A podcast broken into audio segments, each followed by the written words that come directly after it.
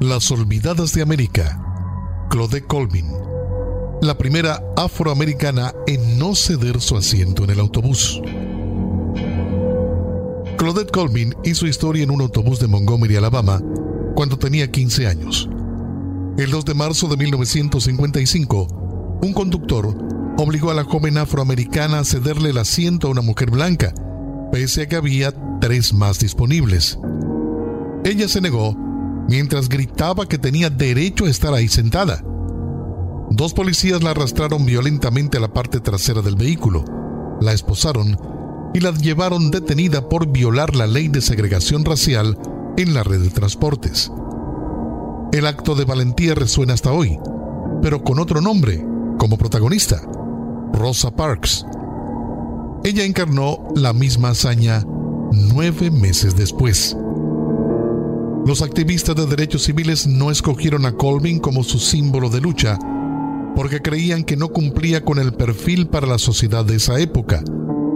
La textura de su piel era demasiado oscura, tenía un temperamento emocional y unos meses después del arresto quedó embarazada de un hombre casado. El agente que escribió el reporte policial de la detención de Colvin dejó algunas casillas incompletas, pero no la de la nacionalidad.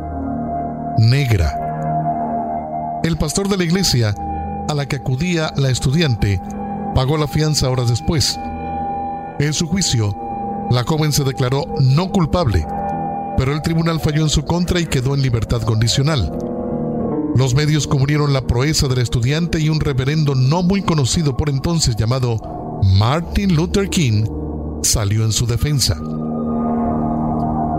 La Organización por los Derechos de los Afroamericanos llevaba años pensando cómo acabar con la segregación en los autobuses de Montgomery y estaba en busca de un ícono. Pensaron en Colvin pero enseguida la descartaron por su carácter, su edad y porque consideraron que una futura madre soltera podría traer demasiada atención negativa en una batalla legal pública y poca empatía de la comunidad negra conservadora y de los blancos.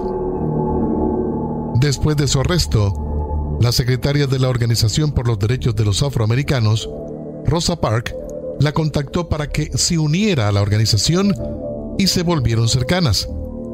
Cuando en diciembre la activista se negó a ceder su asiento, suscitó el revuelo que se lee hoy en los libros de historia. Los medios de comunicación de la época publicaron que otra mujer negra había cometido el mismo delito que Colvin, pero la madre de la joven le recomendó quedarse callada y dejar que fuera Parks la que simbolizara la lucha, ya que el color de su piel, más claro que el suyo, iba a apaciguar las críticas de los blancos. El de Parks era el rostro de una mujer de clase media, más educada y casada, mientras que ella era una adolescente que había crecido entre animales en una granja en Pine Level, a 50 kilómetros de Montgomery. Colvin fue madre en marzo de 1956.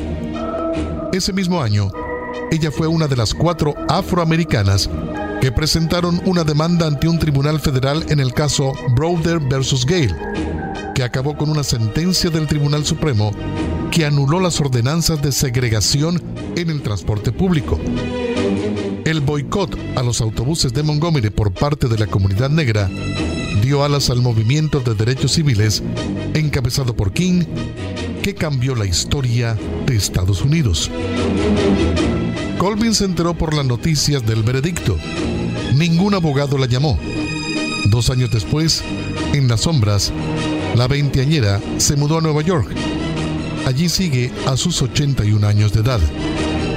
Trabajó durante más de tres décadas como auxiliar de enfermería y se jubiló en el año 2004. Después de abandonar su ciudad natal, tuvo otro hijo. El primero falleció a los 37 años de edad. El segundo es contador y vive en Atlanta. Cuando el escritor Philip House investigaba para su libro Nosotros también estuvimos allí, los jóvenes en la historia de Estados Unidos del año 2001, le hablaron de la adolescente rebelde anterior a Rosa Parks. Finalmente, dio con Claudette Colvin, quien durante casi cuatro años se negó a conversar con él. Una de sus primeras preguntas al aceptar que escribiera un libro sobre ella fue si iba a estar disponible en los colegios. Claudette Colvin, Twice Tower Justice en el año 2009, le terminaría dando a House el Premio Nacional del Libro y a Colvin el reconocimiento por su activismo y el lugar que merece en la lucha por los derechos civiles. Aunque su nombre está lejos de ser reconocido por la sociedad estadounidense como el de Rosa Parks, su hazaña precoz ya figura en libros y hay calles en Nueva York y en Montgomery que llevan su nombre. Sé en mi corazón que ella, Rosa Parks, era la persona adecuada para liderar la causa, le dijo en el año 2009 al New York Times. Este perfil forma parte de Olvidadas por la Historia, una serie que recupera la figura de mujeres pioneras y adelantadas a su época que fueron ignoradas o minusvaloradas. María Izquierdo, una pintora tapada por los muralistas. María Izquierdo fue la primera mexicana en tener una muestra en Estados Unidos. En su país, los muralistas hombres desprestigiaron su obra. Pensaron que estaría mejor en una escuela o en un mercado, los lugares donde, según ellos, debían pintar las mujeres. En San Juan de los Lagos, un pequeño poblado de Jalisco, una Virgen María Milagrosa atraía a los peregrinos cada año desde el siglo XII. Allí, en una fecha dudosa, consensuada en 1902, pero que podría haber sido 1907, nació María Izquierdo, que convirtió los colores de las ferias mexicanas en una obra pictórica que la llevó a exponer en casi todo el mundo y a ser la primera mexicana en hacer una muestra en los Estados Unidos. Nunca escatimé esfuerzo, tiempo ni trabajo para mi única obsesión, servir a México a través del arte, escribió en una de sus últimas cartas en 1953. Huérfana de padre, casada a los 14 años con un militar mucho mayor que ella, divorciada pese al escándalo, madre de tres hijos, María Izquierdo fue una pintora prolífica, profesora, defensora del arte hecho en su país y militante incansable en empujar el trabajo de las mujeres. La artista se trasladó con su familia a Ciudad México e ingresó con 25 años en la Academia Nacional de Bellas Artes. En una exposición de la escuela, el entonces director Diego Rivera declaró que los tres cuadros firmados por María Izquierdo eran lo único de valor de la muestra. El impulso de Rivera la condujo a completar su primera exposición en solitario en la recién fundada Galería de Arte Moderno en el año 1929. Un año después, Izquierdo viajó a Estados Unidos a exponer en el Arts Center de Nueva York y se convirtió en la primera mexicana en tener una muestra en el país. María tenía una pincelada muy suelta, muy expresiva, una fuerza muy importante con trazos muy decididos, contornos y líneas de pronto gruesas, pero sobre todo un manejo del color muy espectacular que hace su arte muy llamativo, define Débora Dorotinsky, doctora en Historia del Arte por la Universidad Nacional Autónoma de México. La propia artista escribió en el año 1947 sobre su obra. Poseo una verdadera pasión por el color. Es lo que más me emociona de todas las cosas que existen. La pintora tocó todos los temas, retratos, escenas circenses, paisajes, su naturaleza muerta, con relevancia de los llamados altares de dolores. Me esfuerzo para que mi pintura refleje al México auténtico que siento y amo. Las protagonistas de sus obras eran mujeres audaces, fuertes, diestras, valientes. Estos rasgos no reflejan los estereotipos de la época sobre las mexicanas, que incluían la abnegación, el pudor o la pureza eran cualidades típicamente atribuidas a los héroes masculinos retratados en los murales mexicanos, escribe en su ensayo la investigadora de la Universidad de Texas, Nancy Diffieback. Su separación final con los muralistas se hace tangible en 1945, cuando Diego Rivera y David Alfaro Siqueiros bloquean un mural que a Izquierdo le había encargado el gobierno en una escalera del Palacio del Distrito Federal. iba a tener 154,86 metros cuadrados y un coste de 34.843 pesos. A punto de comenzar con la obra, los muralistas concluyeron que Izquierdo estaba poco ejercitada en la práctica del fresco, por lo que era preferible cambiarla a algún otro edificio de menos importancia. Recoge Dina Komisarenko en su libro Eclipse de Siete Lunas, Mujeres Muralistas en México. Pensaron que su obra estaría mejor en una escuela o en un mercado, los lugares donde debían pintar las mujeres. Este episodio hundió emocional y económicamente a María, quien nunca llegó a recuperarse. Pintaría al fresco si me dieran la oportunidad para ello, pero hasta ahora solo confían esos trabajos a los maestros varones, campo que me ha sido negado en mi propio país, declaró después. Murió en diciembre de 1955 de una embolia, enferma y pobre. En una de sus últimas cartas, escribe el entonces presidente de la República, Adolfo Ruiz Cortines, para pedirle una ayuda económica que le permita volver a la pintura, de la que llevaba años apartada por una parálisis total que le hizo perder, en sus palabras, lo poco que había ganado con su obra. En este escrito triste y desesperado, María encuentra el valor para reconocerse como lo que había sido, una de las artistas mexicanas más destacadas y representativas del siglo XX. Sé que es mucho lo que pido, pero me atrevo a hacerlo, consciente de haber dedicado con absoluto desinterés casi un cuarto de siglo al arte mexicano. Izquierdo nunca se reconoció a sí misma como feminista, pero en una entrevista en la radio en 1939 reclama la igualdad efectiva entre hombre y mujeres. Solamente ahora se le empieza a dar oportunidad a la mujer para que desarrolle su talento.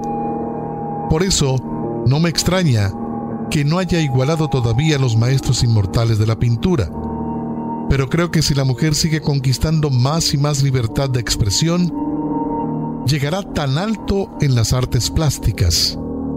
¿Por qué no? Este perfil forma parte de Las Olvidadas por la Historia, una serie que recupera la figura de mujeres pioneras y adelantadas a su época que fueron ignoradas o minusvaloradas.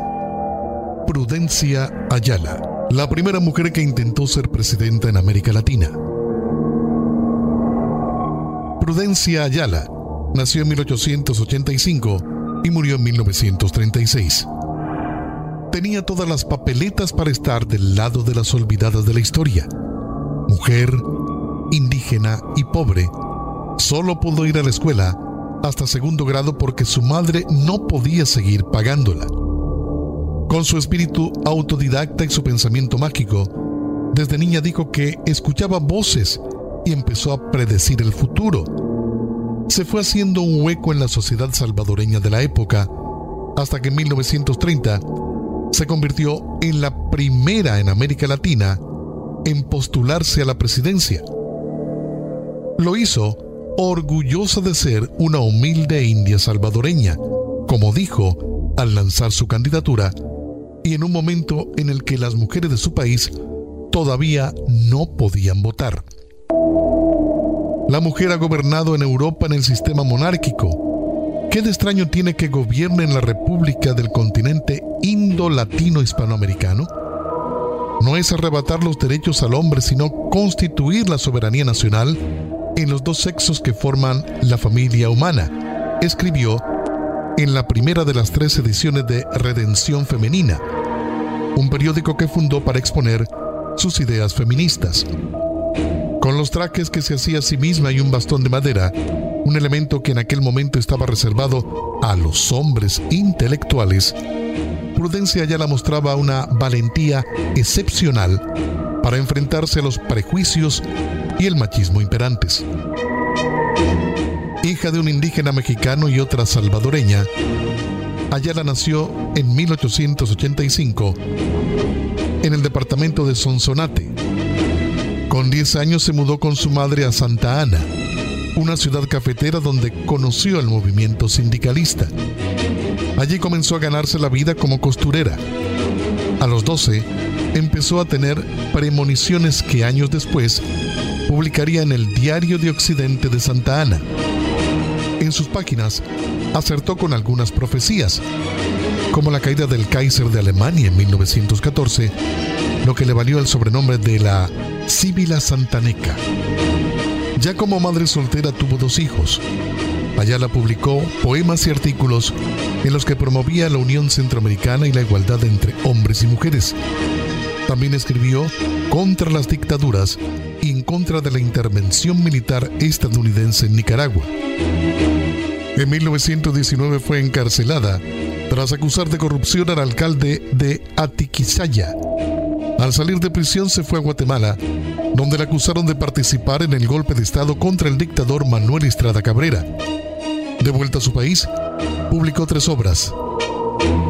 Exible, Aventuras de un viaje a Guatemala en 1919. Inmortal, Amores de Loca, 1925. Y Payaso Literario en Combate, 1928.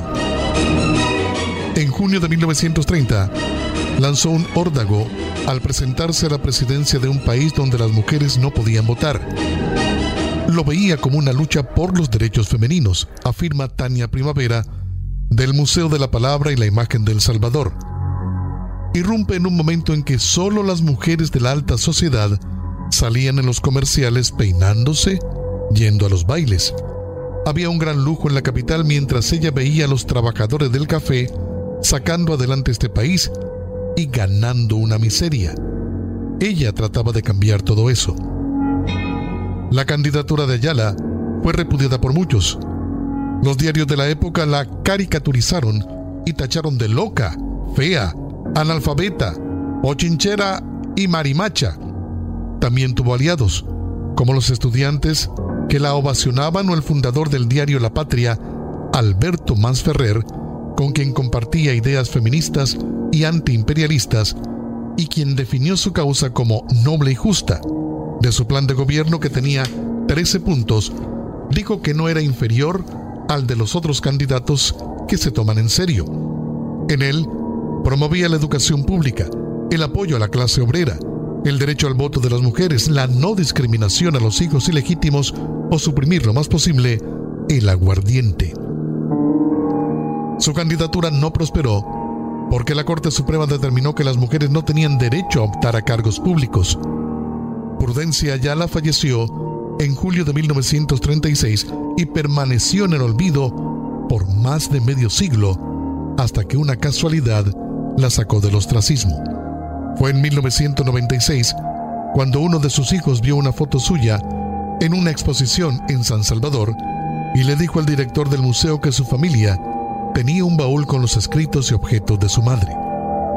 El hijo, ya anciano, falleció poco después de aquel encuentro, pero la pista le sirvió al museo para reconstruir su legado. Y Prudencia Ayala pasó de ser la loca que se postuló a la presidencia a una mujer valiente que con rebeldía y determinación luchó por lo que creía justo, generó un debate y sentó un precedente en la lucha de las mujeres salvadoreñas.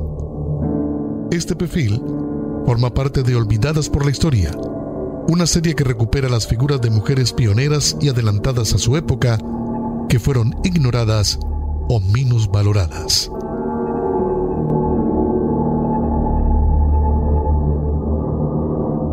¿Tienes hambre de conversaciones cautivadoras e historias que te hagan pensar? No busque más allá de Jefe Pods Podcasts, su destino favorito para contenido de audio atractivo. Jefe Pods Podcasts le ofrece las mejores voces y perspectivas de todo el mundo. Sintonice y deje que su mente divague mientras explora una amplia gama de temas, desde negocios y tecnología hasta arte y cultura, tanto en inglés como en español. Alimenta tu curiosidad y expande tus horizontes con Jefe Pods Podcasts. Escúchalo ahora en tu plataforma de podcast favorita o ve a jefepods.com. Paulina Luisi, la médica pionera que luchó por el derecho al voto de las mujeres. Paulina Luisi falleció el 16 de julio de 1950, el mismo día del Maracanazo, ese mítico domingo en el que Uruguay logró ganar el Mundial de Fútbol en Río de Janeiro con un 2 a 1 contra Brasil. Ante la histeria futbolera, la muerte de una de las feministas más importantes del país pasó desapercibida. No se decretó ni un día de duelo oficial para conmemorar a la primera mujer que obtuvo un título universitario, la primera médica cirujana del país, la feminista socialista que organizó al movimiento clave para que se aprobara en 1932 el derecho al voto de las mujeres, uno de los primeros países latinoamericanos también en hacerlo, la que impulsó el derecho a una educación sexual. Los dos goles gloriosos en el Maracaná, en las portadas de los medios, opacaron su pequeñísimo obituario. ¿Qué es? ¿Qué busca? ¿Qué pretende el feminismo? Escribió en 1917 la líder sufragista. Quiere el feminismo demostrar que la mujer es algo más que materia creada para servir al hombre y obedecerle como el esclavo a su amo. Paulina Luisi nació en 1875 en un hogar progresista, en el que su educación y la de sus hermanas debía ser un derecho tan legítimo como la que se le ofrecía a los hombres. Su padre, Ángel Luisi, militó en las campañas por la unificación de Italia. Fue testigo del proyecto socialista en la Comuna de París del 1870 y en 1872 migró a Argentina con su esposa Josefina Janicki, exiliada polaca y profesora en la ciudad francesa de Dijon. La mayor de siete hermanos, Luisi nació en la población argentina de Colón, pero la familia se mudó en 1878 a Uruguay, donde ella estudió en un internado del Magisterio de Montevideo. En 1908 se convirtió en la primera mujer de Uruguay en graduarse con un título universitario en la carrera de medicina. Una de sus hermanas menores, Clotilde, fue la primera abogada del país. Otra, Luisa, una poetisa reconocida. En los gobiernos de principios de siglo que buscaban modernizar la creciente población urbana de Uruguay, el presidente reformista José Badle y Ordóñez la envió a estudiar medidas de higiene social en Francia, donde ella hizo contacto con el movimiento feminista europeo regresó de Europa con un empuje formidable, dispuesta a multiplicarse en distintas campañas a favor de la mujer, a impulsar la educación sexual junto con otras médicas, a combatir la lacra social del prostíbulo, escribe la historiadora Gabriela Saprisa, recordando que otra de las preocupaciones de Luisi era acabar con la prostitución. Luisi, que como médica abogaba por incluir la educación sexual en las escuelas, argumentaba en contra del doble criterio moral para hombres y mujeres y desmentía el supuesto de que la procreación era predominantemente una responsabilidad femenina, explica la historiadora Asunción Labrín.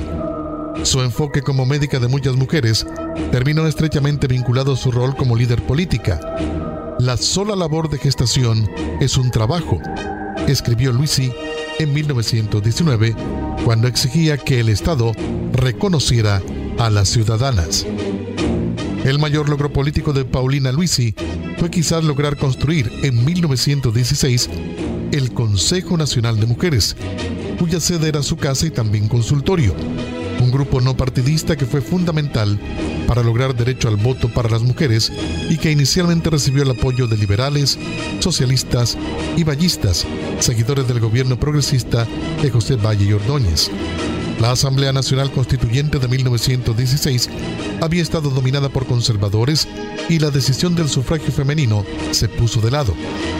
Qué salvaje ironía o qué obtusa inconsistencia inspiraban las palabras de aquellos constituyentes que no tuvieron reparo en negar a la mujer el derecho a la vida ciudadana, escribió Luisi en 1917 en Acción Femenina.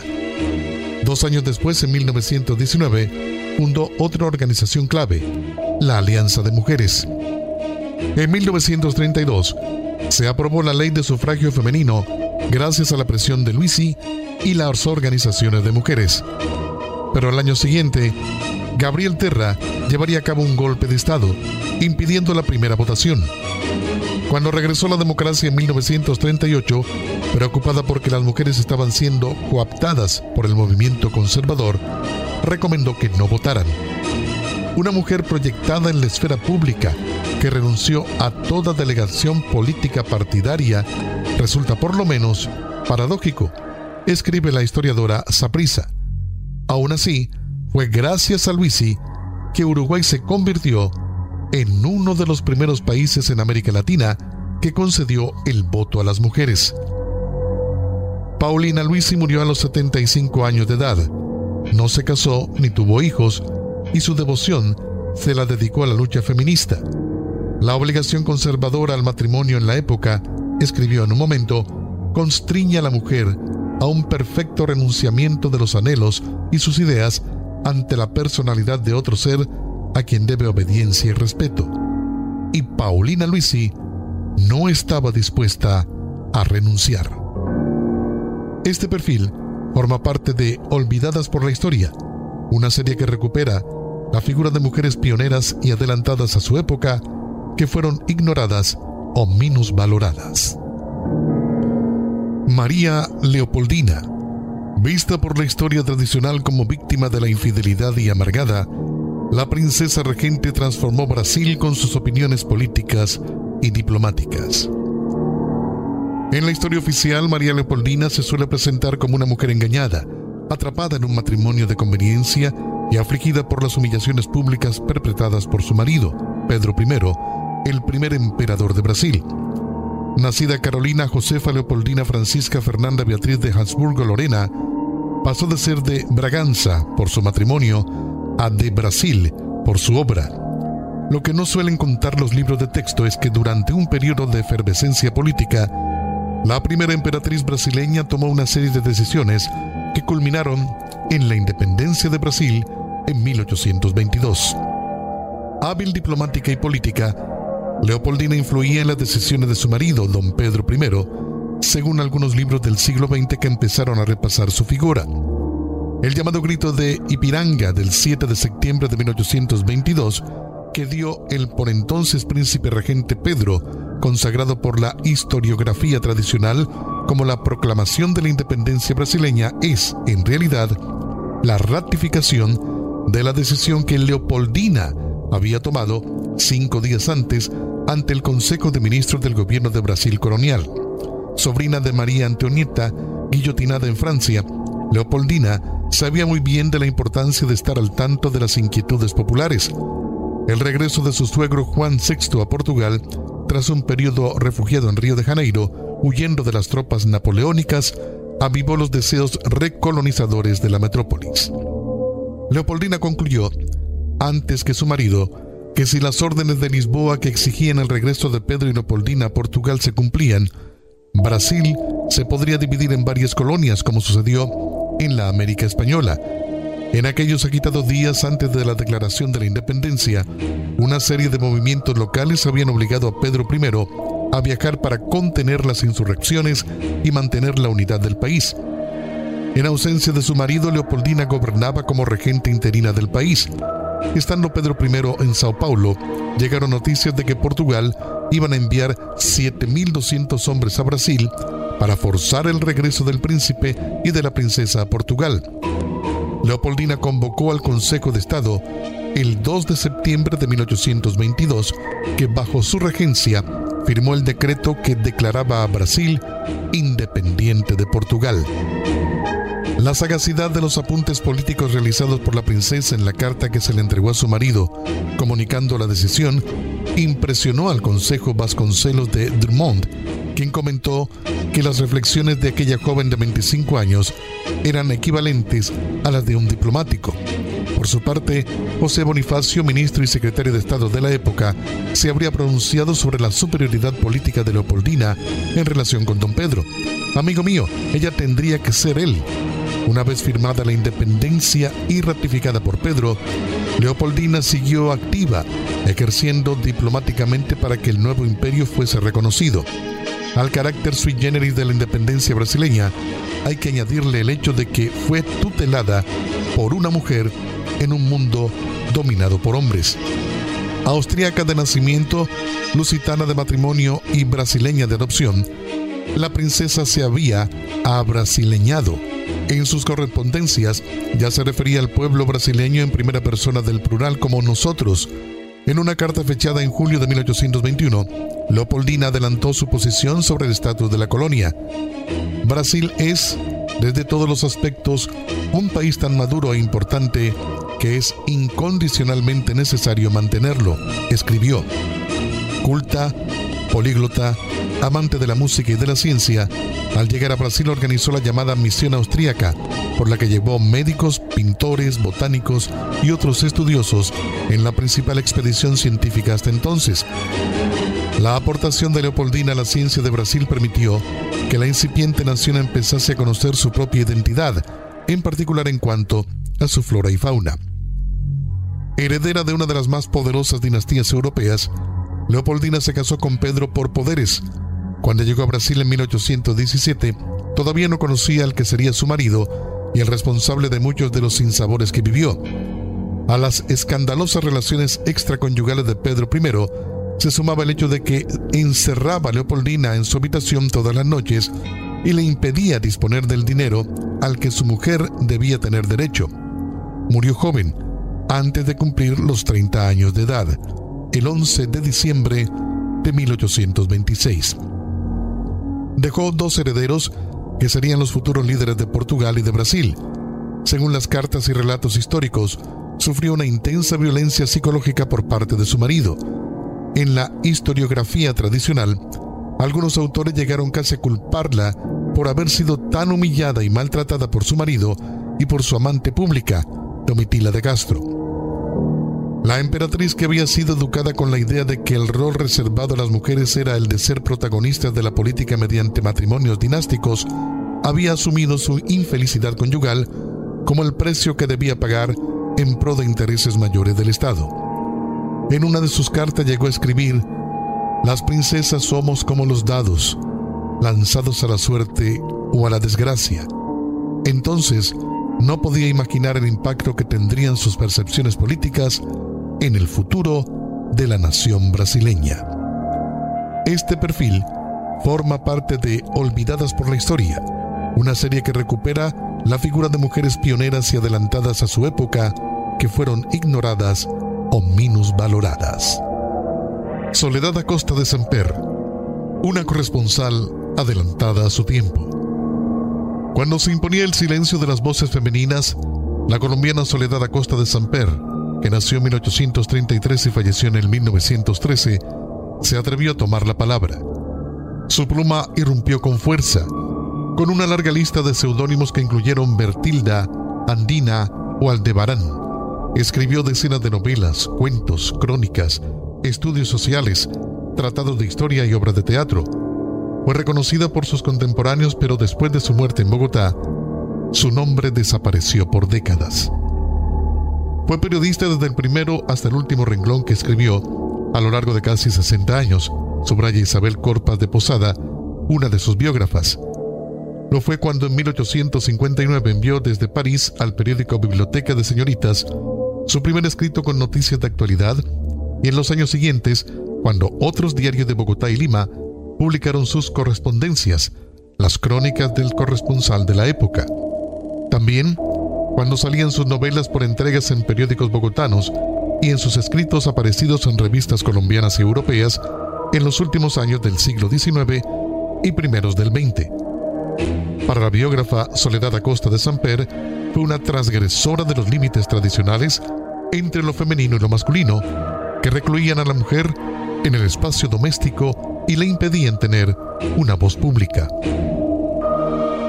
Era una mujer culta y cosmopolita, de clase privilegiada, que había viajado por el mundo y conocía varios idiomas, cuenta la escritora Pilar Quintana en su prólogo para una próxima reedición de El corazón de una mujer y había fundado cinco revistas reflexionando sobre el papel de la mujer en la sociedad. Abogado por su educación y labor intelectual y abierto el camino para las escritoras colombianas en una época en que la que se creía que las mujeres se debían exclusivamente a la familia y los trabajos domésticos.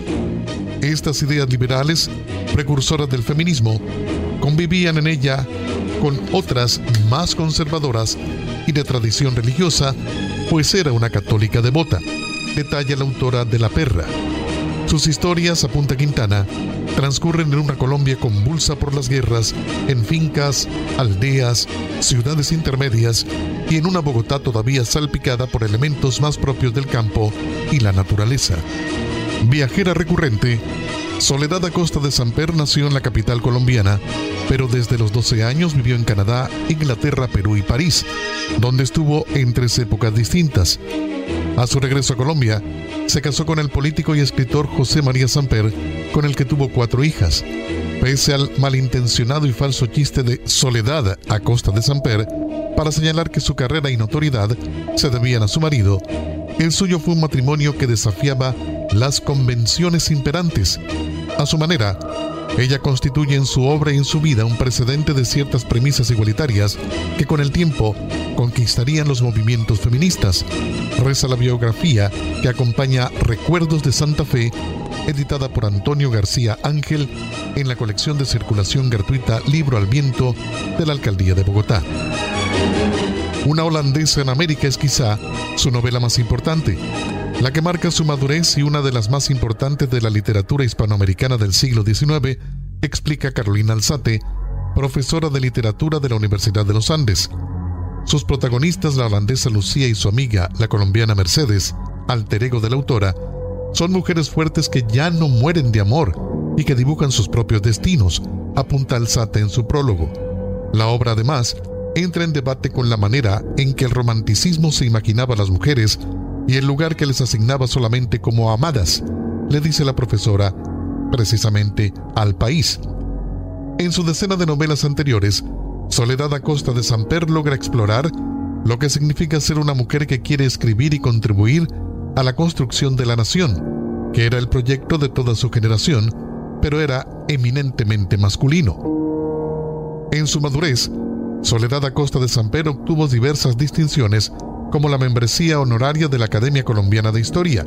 Siguió escribiendo y publicando hasta su muerte el 17 de marzo de 1913, a punto de cumplir 80 años. Después permaneció olvidada durante la mayor parte del siglo XX. Aunque tuvo muchos lectores en su época, fue silenciada, invisibilizada, ignorada por el hecho de ser mujer, cuenta la biógrafa Corpas de Posada. Los lectores especializados no la incluyeron en las antologías. Esa generación de mujeres no supo leerse, no supo entenderse y cuando murieron fue casi como si no hubieran existido hasta que desde los años 80 las feministas supieron cómo leerlas y gracias a ellas llegamos a estas autoras, añade la profesora Alzate. Ese redescubrimiento tomó impulso cuando el Ministerio de Cultura declaró en el 2013 como Año Soledad a costa de Samper, por el centenario de su muerte.